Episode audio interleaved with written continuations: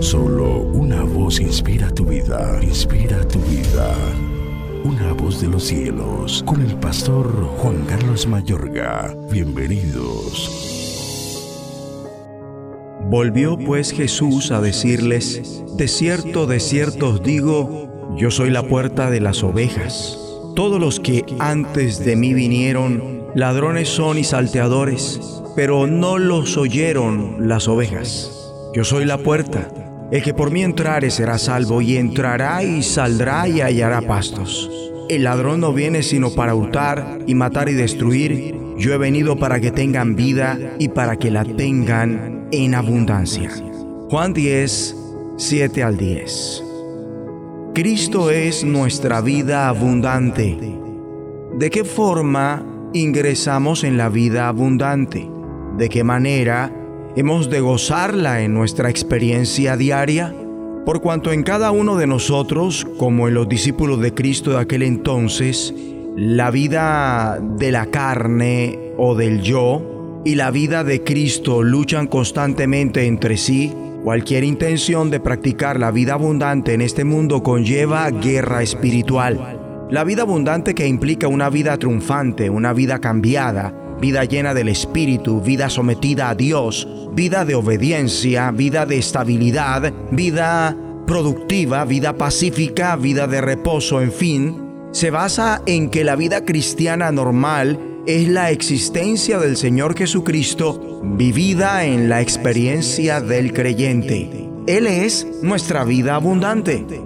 Como vimos en Juan 10, Jesús de Nazaret involucra esto cuando se presenta como la puerta de la vida abundante. Más adelante, allí mismo en el capítulo 10, dice que sus ovejas le pertenecen y dice que le conocen como Él conoce al Padre, que Él es uno con el Padre, que sus ovejas son también uno con Él, aunque nivel distinto ya que se trata de seres creados. Él da a sus ovejas vida eterna esto se refiere a la vida de Dios que Cristo tiene con el Padre y que comparte con sus ovejas, como el Señor mismo lo enseña. Y yo les doy vida eterna, y no perecerán jamás, ni nadie las arrebatará de mi mano. Mi Padre que me las dio es mayor que todos, y nadie las puede arrebatar de la mano de mi Padre. Yo y el Padre uno somos. Para culminar, Cristo manifiesta en muchas ocasiones en el Evangelio de Juan que esta vida es el producto de su presencia en ellas mediante la residencia del Espíritu Santo. Bien lo dijo os he dicho estas cosas estando con vosotros, mas el consolador, el Espíritu Santo, a quien el Padre enviará en mi nombre, Él os enseñará todas las cosas y os recordará todo lo que yo os he dicho. La paz os dejo, mi paz os doy, yo no os la doy como el mundo la da. No se turbe vuestro corazón ni tenga miedo. El asunto es de qué forma ingresamos en esa vida. En primer lugar, gracias a la crisis, somos encausados a la salvación.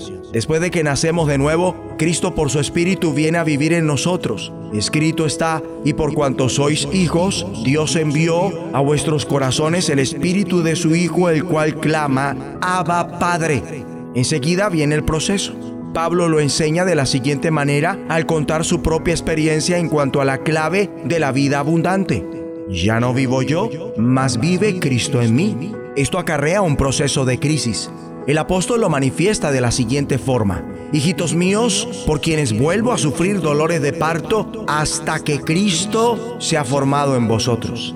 Es Cristo naciendo en nosotros. Es Él viviendo su vida en nosotros. El objetivo es que Cristo sea total y permanentemente formado y moldeado en nosotros. Vamos a orar. Abba Padre, Gracias porque por tu Santo Espíritu Cristo nace y vive en nosotros. De modo que ya no viva yo, sino que viva Cristo en mí. Padre, que Cristo sea total y permanentemente formado en mí. En el nombre de Jesús de Nazaret. De los cielos Escúchanos, será de bendición para tu vida. bendición para tu vida.